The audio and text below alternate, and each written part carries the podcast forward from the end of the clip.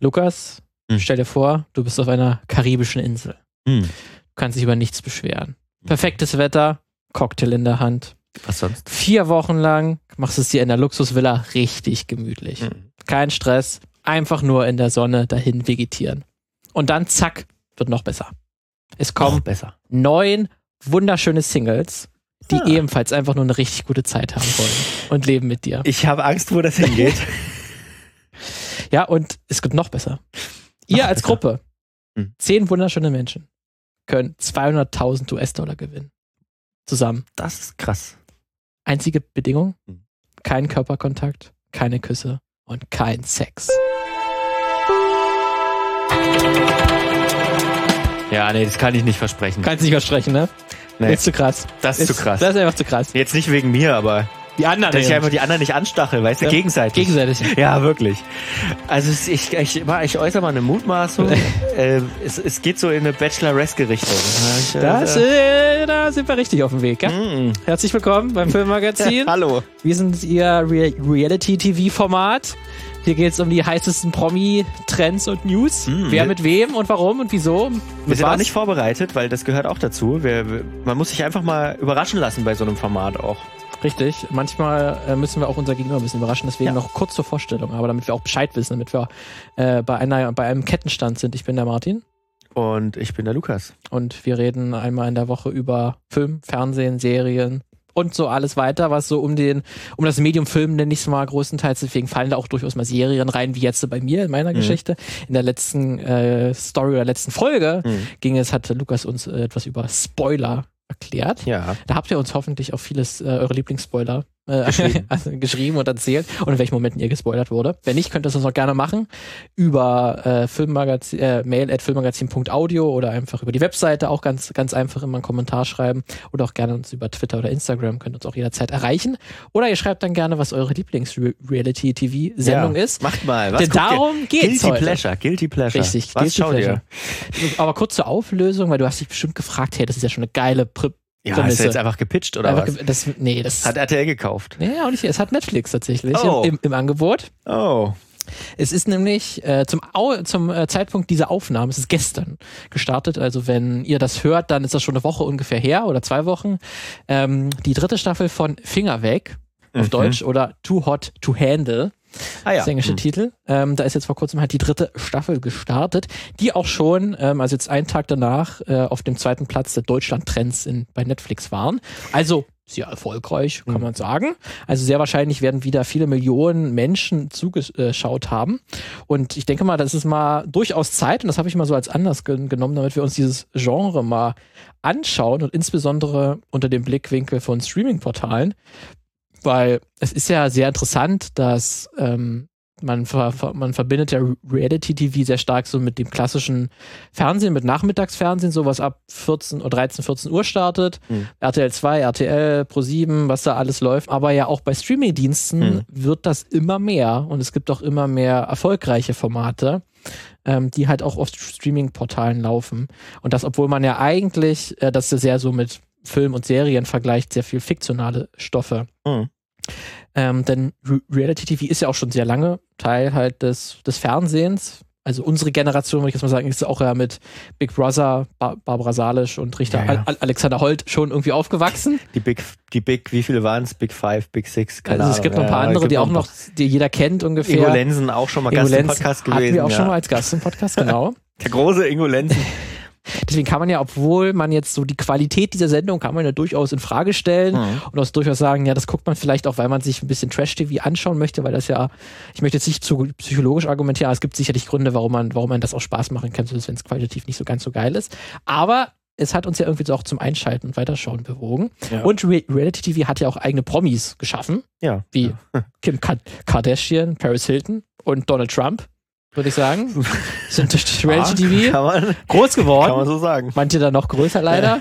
Ähm, und Reality TV kann man ja auf viele, viele mögliche Arten kritisieren, sollte man wahrscheinlich auch. Ähm, aber es ist, gibt auch positive auf jeden Fall Aspekte, äh, wie zum Beispiel äh, die LGBTQ-Plus-Repräsentation. Also es war ja auch schon immer Teil von Reality TV, dass man nicht nur Heterosexuelle gesehen hat und heteronormative Personen. Mhm. Da wurde ja auch immer sehr häufig ähm, mit verschiedenen Geschlechteridentitäten, mit verschiedenen äh, Personen auf, aus verschiedenen Spektren wir wurden gezeigt. Manchmal auch, um sie vorzuführen wahrscheinlich, Mhm. aber ja durchaus auch, um einfach ihre irgendwie Lebensrealität wiederzuspiegeln. Also, ich sag mal, ähm, RuPaul's Drag Race ist ja eigentlich auch eine. Reality-TV-Show, ne? Genau, und die wurde von der BBC tatsächlich ähm, als eine der 100 besten TV-Shows des 21. Jahrhunderts geführt. Auch Queer Eye ist eine Reality-TV-Show im Korrekt. Prinzip, ja. Auf Netflix. Ja, auf Netflix, ja. Ne? Und deswegen, es gibt ja durchaus auch Gutes ähm, bei Reality TV. Und zum Beispiel, das ging auch schon in den 90er Jahren los. Da war die MTV-Serie The Real World. Mhm. Das war so eine der ersten moderneren Reality-TV, so wie ich es heute kenne. Das gab es natürlich auch schon vor den 90er Jahren. Aber so MTV hat das schon ja. noch mal groß gemacht, noch mal ihren eigenen Stempel aufgedrückt. Und Jackass. so Jackass, Ja. genau. Und bei The Real World hat man zum Beispiel auch einen schwulen Mann mit AIDS ähm, kennengelernt, der einer Gewerkschaft angehörte. Mhm. So, und das war allein diese Kombination gab es in fiktionalen Stoffen eher, eher weniger. Ähm, und auch, denke ich mal, die heutige Influencer-Kultur kann man sicherlich irgendwie auch auf Re Reality-TV übertragen. Oder zumindest äh, Reality-TV hat, hat dieser Influencer-Kultur irgendwie den Weg geebnet. Und Weil holen das- sich ja jetzt auch teilweise wieder Influencer, die in die Serien rein, ne? Korrekt, Ja, korrekt. Das ist ja auch eine schöne Synergie herrscht da ja Ja. auch, weil das, dass so einzelne Personen berühmt werden, einfach nur dafür, dass sie Personen sind, dafür, dass Ja. sie zeigen, wie sie sind. Ja. Anführungszeichen, wie sie normalerweise Oder wie sie, wie, sie, wie sie vermitteln wollen, dass sie sind. Genau. Ne? Also, Und dann halt dafür, wie sie authentisch sind, alles in Mhm. Anführungszeichen, ähm, funktionieren sie als Werbeträger für Produkte. Das ist ja alles, was auch schon Reality TV gemacht hat. Ja. Ne, das ist ja alles äh, nichts Neues. Ähm, und aber natürlich darf man nie außer Acht lassen. Es gibt natürlich immer Probleme, sag ich mal, mit der Seite. Es ist Ja. natürlich alles klischeehaft. Es ist auf Drama getrimmt und auch durchaus werden der Person vorgeführt ähm, in, in vielen, vielen Sendungen. Aber dann ist ja trotzdem ganz interessant, warum jetzt gerade zum Beispiel Netflix das für sich entdeckt hat. Ähm, ne, es gibt viele erfolgreiche Netflix Reality-Sendungen, wie zum Beispiel Liebe macht blind. Mhm. Das ist eine Dating-Show, wo sich äh, Leute verlieben und verloben, ohne das Äußere ähm, des Partners oder der Partnerin zu kennen. Und Mhm. erst nachdem sie sich verlobt haben, lernen sie sich näher kennen. quasi Oder sehen sie sich. Internetbezie Internetbeziehungen So ein bisschen, bei genau. Netflix. Ja. Genau. Äh, dann gibt's äh, Rhythm Plus Flow, ist eine Hip-Hop-Version von Deutschland sucht den Superstar.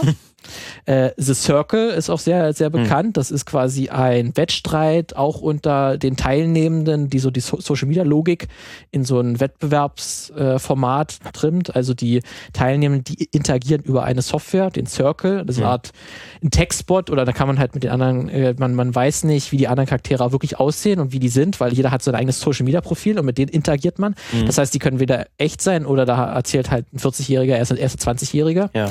Ähm, und das ist dann das Ganze. Und am Ende kann man halt auch einen Preis verdienen, weil in jeder Runde äh, bewerten sich die, die Leute und, und ähm, voten dann eine Person raus. Und die dritte Staffel von äh, The Circle war über zwei Wochen in den Top 10 der Hm. meistgeschauten Sendungen in Netflix USA. Hm.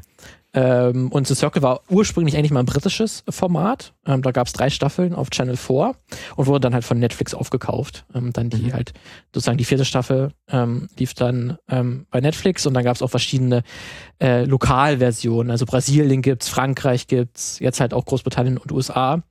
Ähm, halt mit verschiedenen Kandidatinnen. Mhm. Ähm, die Staffel 1 von äh, Too Hot to Handle, die war 19 Tage in den Top 10. Und Bake Squad äh, war 9 Tage in den Top 10, zum Beispiel bei Netflix USA. Und äh, 2020 waren drei der zehn erfolgreichsten Shows auf Netflix ganz allgemein auch eine Re Reality-TV-Serie. Krass. Und man kann ja irgendwie auch sagen, dass die erfolgreichste Netflix-Serie aller Zeiten bisher, Squid Game, Ich wollte gerade sagen, ich wollte gerade Squid auch. Game sagen. Irgendwie ist es auch, ja, die, Ja? ja, der hat ja auch Elemente. Ja. Ne, deswegen, das ist irgendwie schon äh, Teil unseres Medienkonsums. Und das New Yorker Magazin lobte zum Beispiel auch Liebe ist blind äh, in höchsten Tönen und bezeichnete, und bezeichnete es bereits jetzt als modernen Klassiker des, des Genres. Mhm. Ähm, und du hast ja auch schon Queer Eye erwähnt. Ich glaube, da kann man der Serie jetzt auch relativ wenig vorwerfen, weil das ist ja, Ja. an sich auch einfach dieses ganz bekannte Format Makeover, eine Person, die irgendwie sich neu erfinden will, die Besuch bekommt von anderen Leuten, die das Makeover übernehmen, aber das ist total was ohne, die, Herzerwärmendes. ohne die Leute fortzuführen. Ohne die Leute Ja. vorzuführen, wirklich was Herzerwärmendes. Da gibt es ja Leute, die einfach auch wirklich eine starke emotionale Bindung aufbauen Ja. und auch wirklich einfach berührt sind von diesen Schick Schicksalen. Und man kann sagen, das ist wirklich aus tiefster Überzeugung wird das gemacht, um nicht um die Leute vorzuführen. Sechs, sechste Staffel ja jetzt gerade äh, vor- seit, ein paar, seit ein paar Wochen on air und ähm, sehr, sehr gute Staffel. Und, und äh, offenbar auch so erfolgreich, dass jetzt ja äh, auch weltweit äh, quasi Queer Eye gefahren werden soll, also quasi auf der, also in, je, in verschiedenen Ländern Queer Eye und Deutschland macht den Start. Müsste dann irgendwann kommen. Es kann man sehr empfehlen. Wer Queer Eye noch nicht geguckt hat, schaut es euch mal an. Wie das Deutsche wird, weiß ich nicht, aber wahrscheinlich wird Netflix das nicht von Baum gehen lassen, denke ich. Denke ich auch nicht, weil die haben dazu auch eine eigene Abteilung. Also das ist auch bei Netflix schon ein Steckenpferd mittlerweile. Die haben da wirklich auch äh, eine eigene Unterabteilung gegründet, wie halt auch Serien und Filme eine eigene Abteilung haben. Mhm. So kümmert sich ein spezielles Department bei Netflix um halt die Entwicklung und Betreuung dieser Formate. Ähm, das, die haben auch vor kurzem einen relativ großen Aufruf gemacht, wo man sich bewirbt uns bei, bei, bei uns, mhm. ähm, ob ihr bei den verschiedenen Formaten mitmachen wollt. Das ist ja natürlich auch immer Reality-TV-Sendungen sind natürlich extrem ab, abhängig davon, was für Leute da Wer mitmachen. Mitmacht, ne? ja. Also quasi ein Casting-Aufruf. Genau, ein Casting-Aufruf. Ja. ja, ja, ja. Ja, und man kann es jetzt auf jeden Fall so sehen, dass Netflix halt ähm, alle das komplette Fernsehen ersetzen wollen mit all seinen Formaten. Ähm, weil das klassische Fernsehen bietet ja Filme, Serien und äh, Nachrichtensendungen. Das wäre vielleicht noch was, was äh, Netflix vielleicht noch in der Zukunft irgendwann machen will. Aber Re Reality TV ist auf jeden Fall ein großer Teil davon. Und da möchte natürlich Netflix auch vorstoßen, weil ehrlich da gibt es natürlich einfach Leute, die sich das anschauen wollen. Ja. Ähm, deswegen da will natürlich auch Netflix vorstoßen. Ähm, und das, aber trotzdem gibt es einen Unterschied äh, zwischen äh, Fernseh, Re Reality TV und Netflix-Version, äh, weil bei Netflix braucht man keine Werbung. Ähm, das heißt, man ist deutlich freier, auch so in den Spannungsbögen, wie man die Folgen gestaltet nur, und auch allein, wie viele Folgen es geben muss. Mhm. Ähm, weil da äh, gibt es ja auch bei, bei Netflix sind immer zehn Folgen eine Staffel, mal neun Folgen, mal acht, mal sechs. Mhm. Die gehen mal 20 Minuten, mal 30, mal 40, mal 50. Das ist ja da hat man deutlich mehr Spielraum ja. und man muss auch nicht äh, so sehr auf Wiederholungen setzen am Anfang, dass man jedes Mal erklärt, worum geht, was ist letztens passiert. Ja. Das kann man auch alles irgendwie um, auslagern. Um neue Leute abzuholen, genau, weil die ja. Wahrscheinlichkeit ist hoch, dass wenn du Folge 3 schaust, du Folge 1 auch schon gesehen hast. Genau, das ist bei Netflix deutlich höher, die Wahrscheinlichkeit. Ähm, und du, Netflix ist ja auch deutlich auch sehr dabei, halt diese länderspezifischen Staffeln herauszubringen mhm. und halt auch ähm, Sendungen aus anderen Ländern halt irgendwie einzudeutschen oder ins Englische zu bringen, weil es gibt zum Beispiel vor kurzem ist raus aus der Single-Hölle äh, erschienen. Das ist eine, Korea eine südkoreanische Dating-Show. Ja. Und da kann man wirklich feststellen, wie anders halt in Südkorea gedatet wird. Ja. Ähm, die sind halt deutlich zurückhaltender, sag Ja, ich mal, als Amerikaner glaub, ich oder habe einen, Europäer. Trailer- ich hab einen Trailer gesehen, glaube ich, ja. Und allein das ist natürlich spannend, einmal sein so zu sehen, ähm, wie daten die so, was ist denen wichtig, weil die zum Beispiel ihren Job, das ist ein total großes Ding, wenn die erzählen, was für einen Job die haben. Ja. Ähm, und das, das erzählen die nicht einfach so sofort, dass ich das und das arbeite, dass es jetzt hier ist. Das, äh, ich bin halt das und das. das typische Also- Europäische, wir definieren uns über die Arbeit. genau. Ich bin, ich, ich bin übrigens das. Ja, und dass sie halt auch nicht Ja. so nach unbedingt so extrovertiert sind, wie man das vielleicht als äh, wie ein Amerikaner oder ein Europäer sieht. Deswegen ist es ja allein da schon interessant, das zu sehen und das ermöglicht einfach Netflix, weil sie natürlich weltweit einkaufen, wenn die halt eine Show aus Süd Südkorea eingekauft haben oder produzieren lassen, dann sieht man das halt, Halt auch und, auch, hier. und halt auch weltweit veröffentlichen. Ich sag mal, RTL hat natürlich auch immer weltweit eingekauft, weil es einfach ein riesiger, riesiger Medienkonzern ist, der dann noch zu größeren gehört irgendwie. Das Problem ist, wer hat denn von vom deutschen Department irgendwie dann eine südkoreanische Dating-Serie eingekauft und zeigt die im deutschen Fernsehen? Ja. Hm. Oder eben sowas wie Liebe im Spektrum, da geht es dann um Liebessuchende, die Autismus haben. Ja. Ähm, da ist dann kann man vielleicht durchaus sagen, Netflix auch experimentierfreudiger. Das funktioniert manchmal besser, manchmal schlechter. Ich habe jetzt auch nicht jede Sendung davon, die ich hier erwähne, habe ich selbst gesehen. Deswegen kann ich auch nicht sagen, ob die vielleicht auch manchmal nicht so gut sind. Kann durchaus sein oder eben besser sind. Aber kann auf jeden Fall sagen, dass die experimentierfreudiger sind und auch durchaus mal andere Sachen in den Fokus stellen, was man jetzt wahrscheinlich beim klassischen Fernsehen noch nicht sehen würde. Ähm, deswegen können die auch einfach aufwendiger sein, fl- flexibler eben Mhm. auch in, in dem Ganzen sein. Ähm, und die können, und was natürlich vor allen Dingen, das ist der ganz, ganz große Vorteil von Reality TV ist im Vergleich zu fiktionalen Stoffen. Sie sind billiger und Ja. lassen sich deutlich schneller produzieren als so eine große Staffel mit acht oder zehn Folgen. Wo du dann noch Kostüm brauchst und was weiß ich. Da Ja. muss erstmal geschrieben werden, das Drehbuch. Furchtbar, furchtbar Ah. anstrengend alles. Das Aber- alles nicht. Aber äh, nee, nee, wirklich nicht. Aber das ist halt auch, also ähm, man muss auch sagen, zumindest finde ich das, ähm, Reality TV war, war vor, ich sag mal, muss wirklich sagen, für mich war der, der, der Turning Point irgendwie Queer Eye, weil, also Queer Eye gab es ja schon mal Anfang der 2000er irgendwie in, in Amerika. In Gro oder Großbritannien oder sogar? Großbritannien. Ich weiß gar nicht. Ja, Ja, auf jeden Fall kannte man das in Deutschland nicht. Und ähm, das ist sozusagen eine Neuauflage, aber halt auch neu gedacht. Und die haben ähm, da so ein Produktionsvolumen reingesteckt in diese Folgen. Also jetzt, jetzt hat sich das jetzt 2022 äh, hat sich das ja mittlerweile sehr durchgesetzt, dass selbst eine normale Sendung irgendwie sehr gut aussieht und irgendwie eine, ein Prime Lens, äh, eine Prime Optik irgendwie auf der Kamera drauf hat und Tiefenschärfe und was weiß ich und ziemlich gut aussieht, ne? Das sind wir mittlerweile sehr gewohnt. Aber als, ich weiß gar nicht, wann die erste Staffel, 2015 oder so kam, glaube ich, die erste Staffel, 2014 von, von Queer Eye. Und ähm, da war das was ganz anderes. Ne? So wie, hä, das ist. Und du kennst so andere Makeover-Serien. Früher, das Model und der Freak. Ja. Wurde, wurde schon im Titel, ja. weißt du schon, wer, über wen du dich lustig machen sollst, ne? Ähm, die dann auch scheiße aussahen, die irgendwie mit irgendwelchen EB-Kameras gefilmt haben und, und in die Ecke haben sie noch so einen schlechten, ein schlechtes Licht reingestellt mit 2000 Watt, damit es halbwegs hell in dem Raum ist und denkst so, Alter, äh, Bild, äh. Und dann kam Queer Eye und es ist einfach, sieht krass gut aus, einfach. Wirklich, wirklich, wirklich hoch, hochwertig. Ja. Ähm, war schon, war schon was anderes. Und das hat sich, glaube ich, auch positiv auf die ganze Branche ausge, ausgewirkt. Das denke ich auf jeden Fall. Das, das hat man auch gesehen, dass eben nicht Netflix als Streaming-Plattform da ordentlich rein investiert. Mhm. Zum Beispiel auch HBO Max, was man mhm. jetzt nicht in Deutschland kann man leider noch nicht sehen, wahrscheinlich auch auf nähere Zukunft erstmal nicht. Aber zumindest in den USA ist dieses Streaming-Portal von Warner ja auch ein großes Ding mittlerweile. Mhm.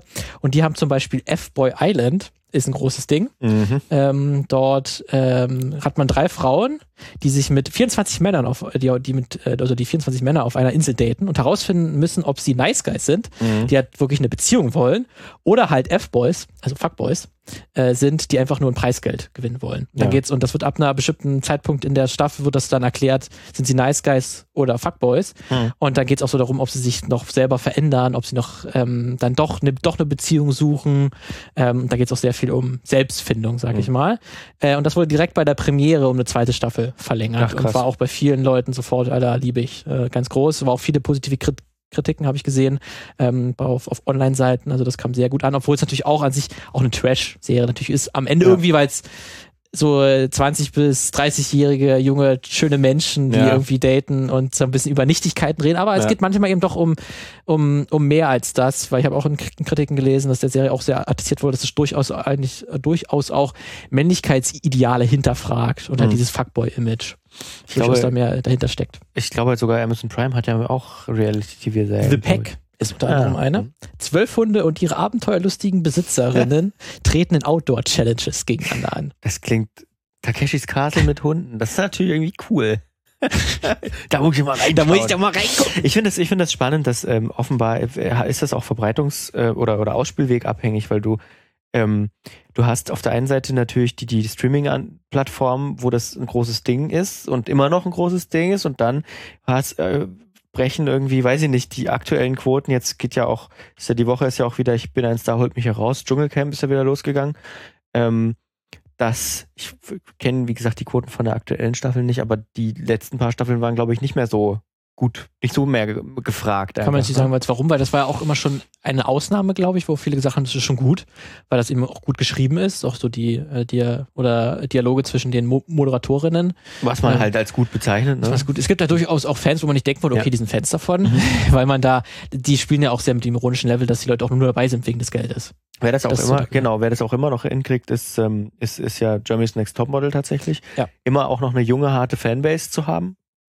Es gibt so ein paar, die haben sich gehalten, aber der Großteil waren halt einfach Schüsse in den Ofen. Das muss man einfach mal so sagen. Klar. Ähm, und da tut es halt auch eben nicht so weh, weil es eben relativ billig, relativ billig ist. Aber das war spannend. Ich habe ähm, vor ein paar Wochen habe ich von, müsst ihr mal gucken, vor Weihnachten kam eine Folge war Lulis raus bei Funk. Ähm, oder ist ja gehört zu Funk, ist aber ja ein eigener Kanal. Und ähm, da ging es um, packen wir mit in die Show Notes, ging es auch um Reality TV und die Frage, warum es Pro7 eigentlich nicht geschafft hat. Weil, wenn man sich das anguckt, RTL hat ja immer noch unglaublich Erfolg mit Reality TV und Pro7 landet ein Flop nach dem anderen mit, mit Reality-Sendungen.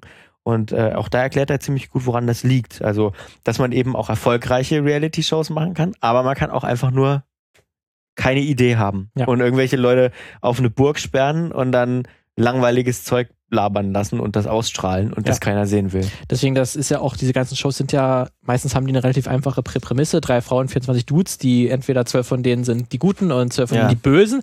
Aber dann gibt es auch mal Sonderregeln, dann passiert das in der Folge und dann äh, dieser Ja. Twist, dann werden noch neue, kommen noch neue Männer wieder auf die Insel, verändern noch mal die Dynamik.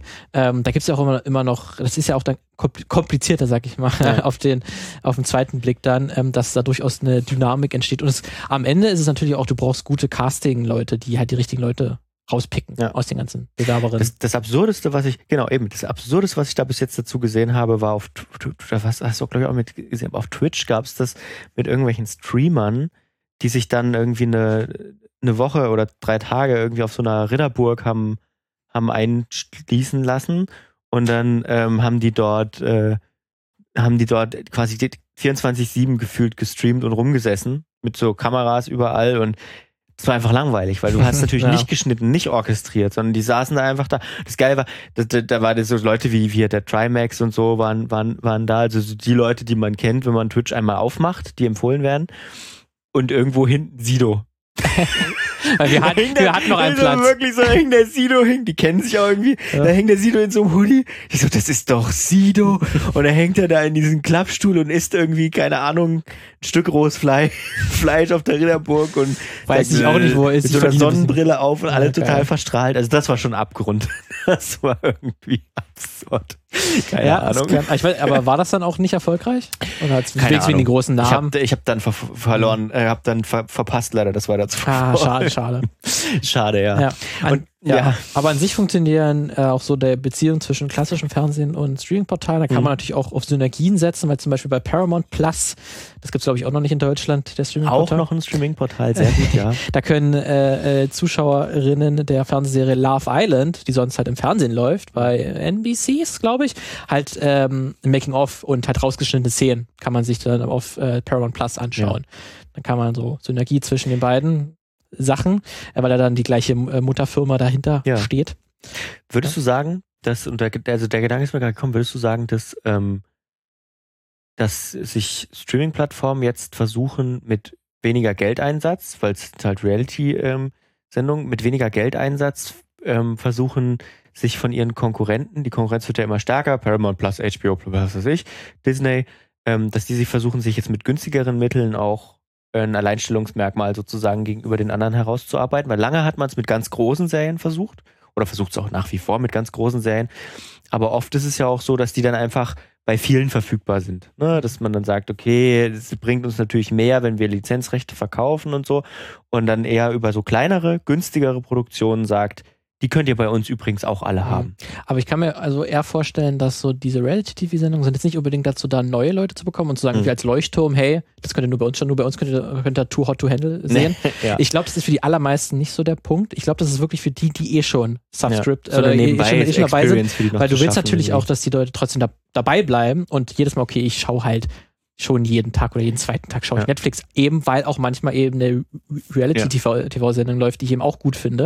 Und ich glaube, das funktioniert eher so, dass es, die wollen, die brauchen Content, Ja. einfach damit die Leute dranbleiben und nicht denken, okay, es kommt halt. Und du brauchst auch verschiedenartigen Content. Und du brauchst auch verschiedene, du willst ja diversifizieren und Ja. da ist dieser Inhalt ja schon sehr anders als Und die du willst mehr Nutzergruppen natürlich damit auch und mehr. Nutzergruppen. Ja, also es gibt sicherlich Leute, die sagen, ey, Too Hot to Handle, einfach vom Konzept her ist so blöd, aber ich find's geil. Ja. Ähm, das kann ich eben nur auf Netflix schauen.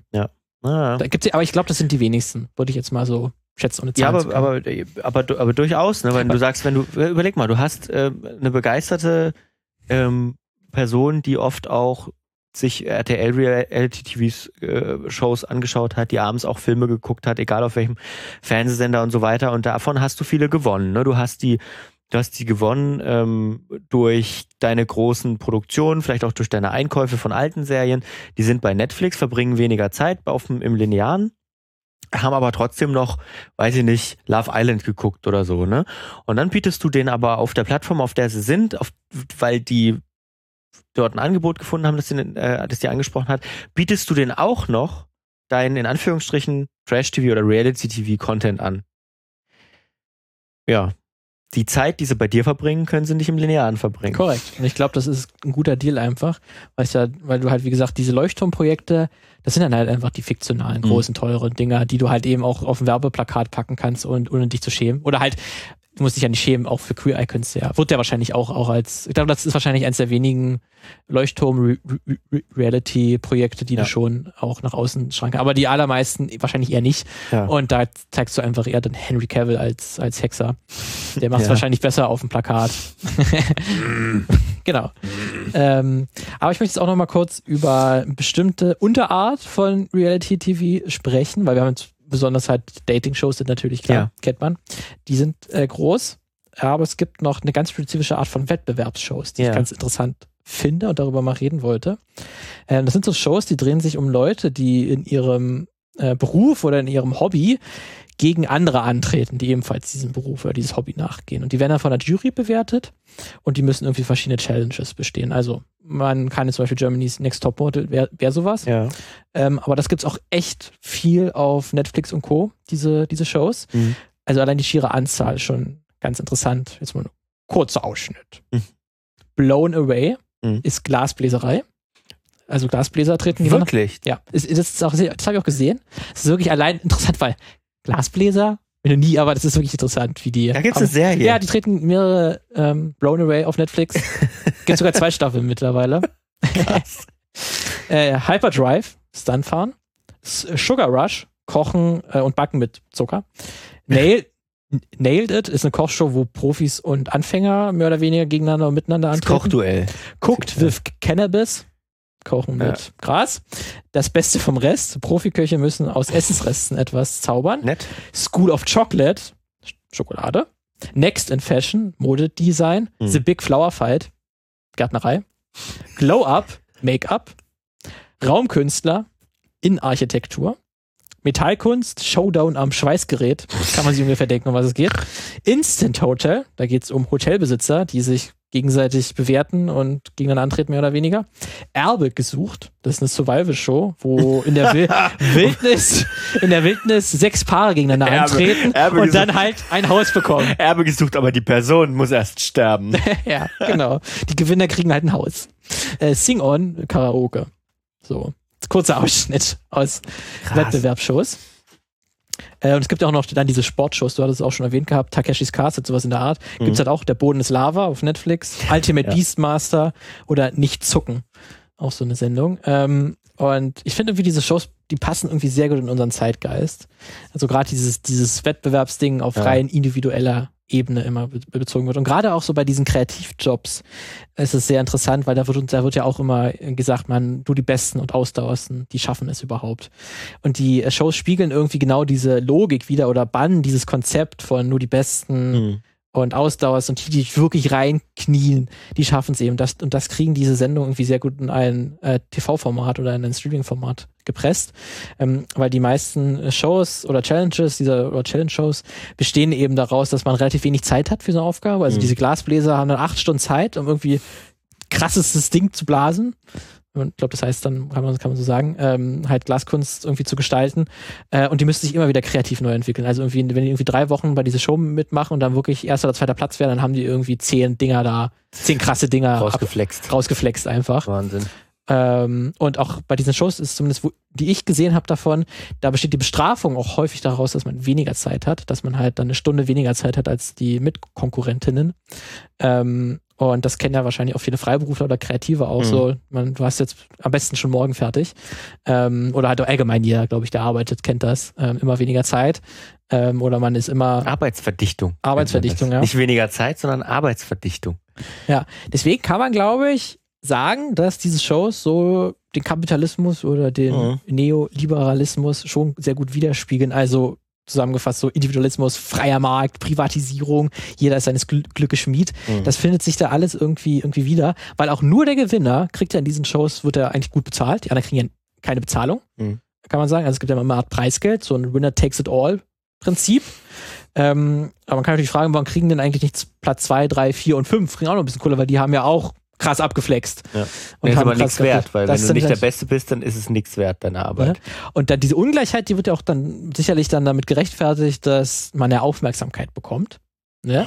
Ja. Zweiter, dritter Platz, die kam ja trotzdem, die wurden ja im Fernsehen oder bei Netflix gezeigt. Und ist das nicht Bezahlung genug? Ja, genau. Ne, das ist natürlich auch ein Gedanke, den, den viele wahrscheinlich kennen, dass, ähm, dass man erstmal auch, wenn man ein Praktikum macht, Ja. Äh, kriegt man leider kein Geld, aber Du kriegst. Du so viel Wissen. kostenlos quasi. Kostenlos. Du musst ja. nur bis nur 40 Stunden dafür arbeiten.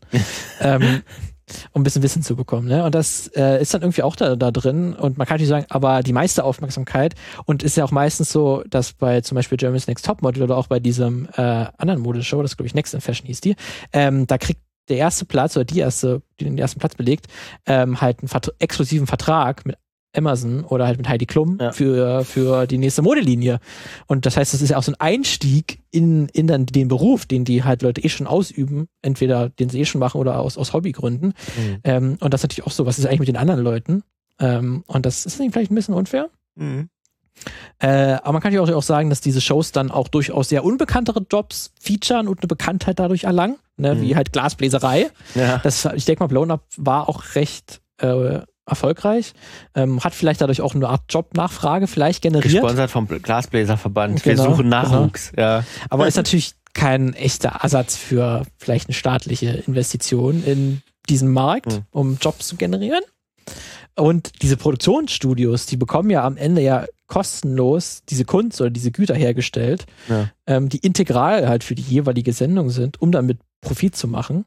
Ähm, auf eine Art und Weise, weil dann halt eben für die Show das so wichtig ist. Aber die meist, meisten Künstlerinnen davon, die das kreiert haben, diese Kunst, dieses Gut, ähm, was auch immer das dann am Ende war, äh, was materielles oder immaterielles, aber wo sie trotzdem viel Schweiß äh, verwendet haben, um dieses Produkt herzustellen Beim Schweißen vor allem. vor allem immer beim, bei, der, bei der Metallkunst, ähm, die haben dann eigentlich nichts davon, außer eben der erste Platz in den Ja. meisten Fällen. Ne? Und da kann man schon, ist das Ausbeutung? Nein. Was würde Karl Marx dazu sagen? Nein, natürlich nicht. Es ist tolle Werbung. Besonders interessant wird es dann noch, ähm, dass zum Beispiel bei Blown Away, da war es dann so, da kam dann ab einem bestimmten Zeitpunkt, so in den letzten Folgen, kamen Zuarbeiterinnen, ähm, da haben die halt Hilfe bekommen, die, kan Mhm. die kan Kandidatinnen, weil das halt scheiß schwerer Job ist, Ja. wo dann halt auch, das ist auch schwer einfach. äh, da muss halt einer blasen, während der andere das hält oder dann halt äh, Muster rein ähm, legt, während das halt mit dem heißen Glas Ja, ja. hantiert wird. Da braucht man mehrere Leute. Mhm. Und diese Zuarbeiterinnen, die werden niemals vorgestellt oder so. Da werden einmal kurz, weil die anderen Kandidatinnen, die kriegen natürlich irgendwie mal in der Matz, werden erklärt, hey, ich komme aus London, Osten, ich bin arm aufgewachsen und ich versuche es jetzt zu schaffen. Ja. Auch so gerne Erzählung, ne, äh, von unten hoch, hoch, hochgearbeitet. Ja, ja, ja, vom Tellerwäscher und so. Genau. Und aber diese, diese Zuarbeiterinnen, die nie. Das gleiche, Existiert. das gleiche auch bei, bei Making the Cut, äh, dieser Designer-Sendung, äh, da kommen dann halt äh, Näherinnen, äh, werden ab einem bestimmten Zeitpunkt dazu geschaltet und die unterstützen die Mhm. Kandidatinnen. Mhm. Aber die werden auch nie groß mal gefeatured oder gesagt, was macht ihr eigentlich, wer Mhm. bist du? Die sind außerhalb, die sind nicht wichtig, obwohl die ja auch einen elementaren Anteil an Ja. dem Job haben. Das ist auch wieder, das ist wieder, jetzt sind wir wieder bei Queer Eye, das ist jetzt nicht so ein Format, aber bei Queer Eye zum Beispiel, klar, nicht jeder Handwerker, der da irgendwie die Ikea-Küche aufbaut, wird da jetzt gefeatured in der Serie, aber du hast wenigstens beispielsweise bei den FriseurInnen, die da gezeigt werden, hast du von bis, ich denke mal, das hat auch was damit zu tun, wie sehr die selbst ähm, dann, dann partizipieren. Es gibt manchmal Barbiere, die selbst auch die Haare der Menschen schneiden. Ne? Eigentlich ist dafür ja Jonathan, Jonathan zuständig, der kann aber auch nicht alles, alle Haartypen. Und dann, ähm, die sind aber wenigstens immer in einem Laden drin, den die dann irgendwie einen halben Tag blockieren, ähm, wo dann wenigstens der Laden vorgestellt wird. Die, der, der Besitzer oder die Besitzerin steht dann meistens nebendran und kann auch noch kurz was dazu sagen. Also auch wieder wenigstens fair, die Leute noch, ne, statt zu sagen, wir sind jetzt hier in irgendeinem, wir sind in irgendeinem Laden und ähm, blenden noch das Logo aus am allerbesten. Ja, also das ist dann wahrscheinlich schon, sich, man kann natürlich nicht alle Leute da vielleicht featuren, auch Nee, gerade wenn man vielleicht einen Job hat, ne? Aber ich glaube, darum geht's ja auch gar nicht, aber dass man zumindest äh, den Versuch hat, auch wenn gerade wenn die halt einen größeren Anteil haben an dem Ja, Produkt, was genau. da entsteht, Ja. äh, dann kann man die durchaus mal kurz auch featuren. Ähm, das ist sicherlich möglich und dass die da immer so komplett ausblenden, die kurz halt zeigen, wie sie Mhm. mithelfen, aber sonst war's das. Mhm. Ist schon ein bisschen schade. Äh, ich bin auch nicht der Erste, dem das aufgefallen ist. Ähm, also diese, dass diese Shows irgendwie so die kapitalistische Verwertungslogik Mhm. äh, widerspiegeln, verstärken oder vielleicht zumindest auf jeden Fall da hineinpassen. Das ist auch schon ein oft diskutiertes Thema in den Medienwissenschaften gewesen. Ähm, der Autor Aiden James äh, Kurczynska, der nennt diese Shows im International Journal of Communication auch äh, Creative Competition Shows.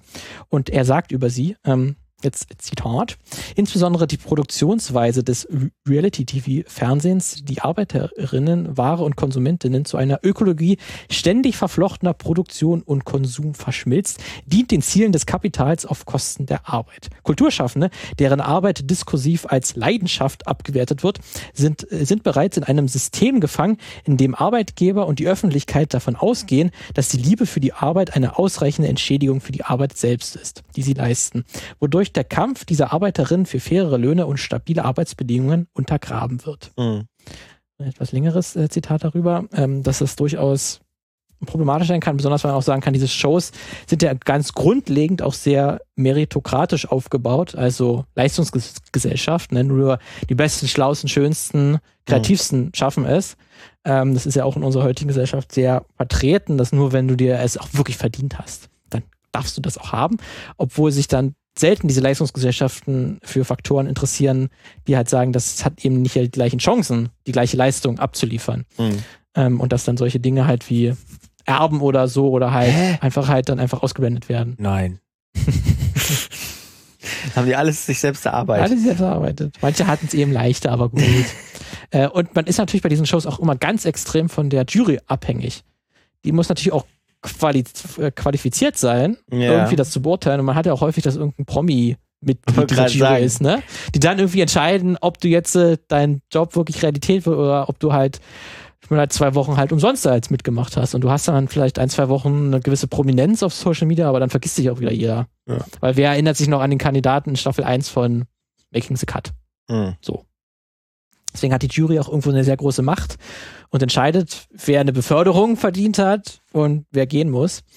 Ähm, und es ist ja dann aber es wird dann auch immer damit gerechtfertigt. Die Kandidatinnen werden ja sehr häufig gezeigt, dann, die kann man ja so äh, sprechen mit der Kamera und sagen halt, wie sehr außergewöhnlich diese Erfahrung war und wie lebensverändert das war, bei dieser Show mitzumachen. Weil es dann einfach diese Chancen ähm, geliefert hat, jetzt endlich auch den nächsten Schritt in seiner Karriere zu wagen. Mhm. Ne? Deswegen erhalten ja diese Gewinner so oft so einen exklusiven Vertrag bei einer großen Firma und die Karriere wird all allgemein geboostert. Ähm, ne? Und das ist ja irgendwie auch komisch, weil das sind ja immer noch Spielshows und kein Jobcenter. Ne? Ja, ja. Es ist ja am Ende, soll es ja eigentlich nur was Spielerisches sein, aber ja. es ist ja irgendwie für viele Leute, die da halt mitmachen, weil die sagen, das ist lebensverändernd. Also es ist halt nicht nur ein Spiel.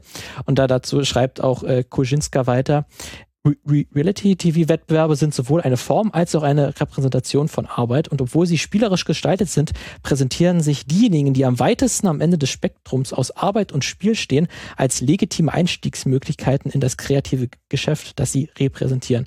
Da diese Shows weniger wie Talentshows und mehr wie ausgedehnte Vorstellungsgespräche werden, verschwimmt die Grenze zwischen Unterhaltung und Beschäftigung. Ja, und das ist dann irgendwie äh, doch sehr interessant, mhm. manchmal vielleicht erschreckend oder zumindest schade ist, ähm, dass dann diese Shows einfach wirklich zu Jobcentern werden für einige Leute. Ja. Die, oder dass einfach für die einfach jetzt in der heutigen Gesellschaft, für die das eine der wenigen lukrativen Möglichkeiten ist, wirklich einen Karriereboost zu bekommen. Und das nicht der Arbeitsmarkt regelt an sich. Das so, also, ne, genau, dass, dass dein Job nicht, nicht deswegen anerkannt wird, weil du einen guten Job machst ähm, und weil du gut Leistung bringst, sondern oder was heißt Leistung bringst, nee, weil du einfach, weil du da bist und einen Job machst, sag ich mal, sondern du brauchst dann so eine Show, um überhaupt erstmal da stattfinden zu können auf dem Markt, weil es vielleicht dann doch den oder die andere gibt, der die von Sicherheit aus vielleicht schon einen Boost hat, weil die ich sag mal, Erbe ist eine schwierige Geschichte, ähm, die ja dafür sorgen kann, dass ja. man äh, einen durchaus leichteren Start ins Leben hat. Deswegen, deswegen ist, es gibt natürlich auch schon Fälle, wo das einfach dann Leute wirklich, ähm, die tolle Arbeit geleistet haben, die nicht mal eine Show gewonnen haben und trotzdem mhm. bekannt wurden und trotzdem sich eine Karriere auf, aufgebaut haben. Also ich habe mal irgendwie in irgendeiner so einer australischen Kochshow da hat einer nicht mal gewonnen, die Kochshow, aber der war halt bekannt dafür, dass er die krassesten äh, Desserts gemacht hat. Ähm, und er hat dann halt aufgrund der Popularität der Sendung und dass er auch sehr beliebt war bei den äh, Zuschauenden, hat er halt so einen, ähm, so einen Laden aufgemacht, wo genau diese Süßigkeiten oder diese Desserts dann präsentiert werden. Die war, war übelst erfolgreich. Ähm, und das ist natürlich cool, dass dann diese Show das ermöglicht hat. Aber das wird so davon ausgegangen und irgendwie für viele Leute ist das eben dann die Voraussetzung, das dann da zu schaffen. Oder es zumindest wird so erzählt, dass das eben eine gute Möglichkeit ist. Und das kann eben durchaus auch problematisch, problematisch sein. Deswegen wollte ich das hier mal, mal ansprechen. Das ist selbst, es gibt natürlich auch tolle Co-Competition-Shows, sage ich mal, die wahrscheinlich auch fairer damit umgehen. Aber man kann sich ja durchaus mal fragen, ähm, Mhm. ob man das auch anders gestalten kann. Ob man zum Beispiel mal Gewerkschaften gegeneinander antreten lassen kann. Und am Ende gewinnt aber jede Gewerkschaft, weil dann die Arbeitgeber bessere Löhne zahlen müssen. Mhm. Heißt, Also- es gibt nicht einen Gewinner, sondern alle gewinnen. Ja, Alle ja gewinnen. natürlich alle. Alle anderen gewinnen. Also alle Ar- Arbeiter Wer- gewinnen und die Arbeitgeber verlieren. Wir- Wird da auch so, also wird in solchen Shows dann auch, ist die Frage auch immer so, ne, wird in solchen Shows dann auch mal thematisiert, dass die der ein oder andere oder die ein oder andere, die in diesem Beruf arbeitet, auch gerade nicht so, also nicht wirklich viel Geld verdienen, ne? Also dass die auch teilweise unangemessen bezahlt werden einfach, ne? Weil gerade wenn du sagst, irgendwie Metallarbeiten, kommt drauf an, wo du arbeitest, ne? Oder, oder auch bei Glasbläserei. Das ist sicherlich auch der auch nicht, auch nicht der bestbezahlte Job der Welt, ne? Also we- weiß nicht, ob das thematisiert wird auch immer. Du, du sagst hier, äh, übrigens, weiß ich nicht, das, das, das krasseste war jetzt, ähm, weil du auch, der, in der Gärtner-Show war ja auch dabei. Ähm, ich weiß nicht, ob du es mitgekriegt hast, die, die, die äh, Queen hatte ja einen neuen Gärtner gesucht letztens, ne? Äh, und da ging es so ein bisschen, ging so ein bisschen rum, dass die, dass der irgendwie nur, nur 19.000 paar zerquetschte Pfund irgendwie verdienen sollte im Jahr. 19.000, ist ja nix. Und Das sind 23.000 Euro im Jahr, wow. Wow. abzüglich Steuern. Ja, das ist leider nicht anders möglich. Buckingham Palace hat keine Kohle mehr. Ja, anders. und aber da war das Witzige, das hatte ich auch irgendwo gelesen, dass die, ähm, das ist, äh, die hatten dann auch irgendwie eine Ausschreibung von diesem Job, also war natürlich ganz normal ausgeschrieben, ähm, hatten die geschrieben, dass es zwar nicht so viel, also Wochenendarbeit wird irgendwie nötig sein, ab und zu mal, ähm, und es ist zwar nicht, es ist zwar keine hochbezahlte Stelle, aber man arbeitet ja im Herzen der weltberühmten Institution. Ach ja. Danke auch. Vielen Dank. Davon kann ich mir auch mein Essen bezahlen. Ja, aber so funktioniert's. Ja. So funktioniert's. Ähm, und dann noch so der, der letzte Aspekt, den ich noch ganz kurz erwähne. Wir hatten es auch schon mal angesprochen, natürlich auch, obwohl es im Namen steht, sind natürlich diese Shows nicht immer entsprechend der Realität. ja. Ne? Und davon ist auch nicht Netflix befreit oder auch die anderen Sendungen, weil es gab erst kürzlich einen kleinen Skandal um die Netflix-Show Hype House. Mhm. Ähm, da wurde der den äh, Produzentinnen vorgeworfen, Narrative zu konstruieren und Lügen zu verbreiten. Was? Spoiler. In der Show wird eine äh, Gruppe von Influencer äh, gezeigt, die in einer Millionenvilla in LA wohnen und an ihrer Karriere arbeiten. Mhm. Äh, und zwei der Influencer haben sich dann nach der Ausstrahlung der, der Sendung dann bei ihren Fans gemeldet und gesagt, dass äh, beispielsweise über eine Corona-Erkrankung eines der Teilnehmenden äh, gelogen wurde. Die gab's nicht, aber die Serie sagt, die gab's. Ja. Ähm, das wäre jetzt Mhm. ein Punkt. Bisschen komisch. Ähm, und auch bei all den vorgenannten Sh- Shows gibt's natürlich manchmal konstruierte Plots oder es wird etwas abgesprochen oder der Schnitt erzeugt irgendeinen Eindruck, der nicht so gewollt ist. Ähm, das muss man natürlich einem auch bewusst sein, aber ich glaube, das ist den meisten Zuschauern auch bewusst, dass da nicht auf jeden Fall nicht hundertprozentig der Realität äh, entspricht und manchmal auch stärker etwas zurechtgebogen wird. Ähm, deswegen ist es vielleicht auch so ein bisschen wie beim Wrestling, dass man so ein bisschen dran glaubt, dass es authentisch ist. Ähm, und das gehört irgendwie vielleicht auch ein bisschen mit dazu. Es kann ja aber natürlich in den allermeisten Fällen trotzdem ähm, eine Realität widerspiegeln. Und jetzt auch gerade bei den Co-Competition-Shows können sie ja zumindest auf jeden Fall trotzdem im Berufsfeld zeigen, wie es funktioniert. Weil zum Beispiel bei Blown Away habe ich auch so einen Fact-Check mir durchgelesen von einem auch einem Glasbläser, Mhm. der auch gesagt hat, dass es im Prinzip alles, was da gezeigt wurde, die Voku äh, Vokabeln, die genutzt wurden, wo es stattgefunden hat, wie das ausgestattet war, das ist schon alles korrekt. Mhm. Ähm, und deswegen ist das ja auch gut, wenn man dann mal so einen Einblick bekommt in eine Welt, die man vorher noch nicht so gesehen hat. Ja. Das war's zu meinen meine Gedanken Ja, zu, und, und andere Gedanken zu Reality TV. äh, von mir noch eine Empfehlung. Es gibt eine Serie, ähm, die das Ganze so ein bisschen fiktional aufarbeitet. Äh, auch genau dieses Lügen. Diese Lügen, dieser Umgang, teilweise auch wirklich furchtbare Umgang mit, ähm, mit KandidatInnen. Äh, vor allem bei diesen Bacheloresken-Shows, sag ich mal, die heißt Unreal. Ähm, es 2015 bis 2018 lief die. Ich habe, glaube ich, nur zwei Staffeln geguckt, die verlor dann ein bisschen an, aber gerade die erste Staffel war ziemlich einprägsam. Ähm, auch Ausbeutung an den Leuten, die da mitarbeiten. Also der Druck für die AutorInnen, die da Sachen schreiben sollen und die moralischen Beklemmungen, die du da teilweise kriegst. Warum muss ich denn da überhaupt was schreiben? Warum Ist muss ich überhaupt was schreiben? Warum, hä, ich soll doch diese Person betreuen? Nein. Ähm, es lohnt sich sehr, ist bei, ist, ich müsste noch bei Amazon Prime sein, glaube ich. Die haben die damals als erste eingekauft. Kann man sich Ja. mal anschauen. Und dann danach The Pack von Amazon. Ich direkt anschauen und dann überprüfen. ja, genau. Exakt. Nee, Unreal gibt's. Ich sehe es Sehr gut. gerade. Gut. Ja, interessant. Ähm, dann ist das ein gro eine große Nummer beim, beim Streaming. Mhm. Und die wird wahrscheinlich auch noch größer werden. Oder zumindest uns nicht verlassen, weil da kann man zumindest die, das Commitment von Netflix und so kann man, glaube ich, auf jeden Fall sagen, das wird uns noch eine Weile begleiten. Und ist ja jetzt auch jetzt okay, dass das gibt. Wir sind ja jetzt auch nicht so, dass Ja, ihr seid schlecht, wenn ihr euch das anschaut. Ja, genau. Das wäre auch Quatsch. Das wäre Quatsch. Also, schaut was. Bis Ja. nächste Woche. Wir sehen hören uns wieder. hören uns. Ähm, schreibt, wenn ihr was sagen wollt, uns. Am besten soziale Netzwerke, überall Twitter, Instagram, Facebook. Facebook, weiß ich nicht, Facebook ist tot, äh, glaube ich. Das Aber Metaverse schreibt, ist real. schreibt uns trotzdem bei Facebook. Ähm, und mail at filmmagazin.audio oder hier in die Kommentare. Ja. Auf filmmagazin.audio. Oder lasst eine iTunes-Bewertung da. Das kann man Uh. auch machen. Das geht auch. Das geht auch. Na dann, äh, tschüss und bis bald. Ciao.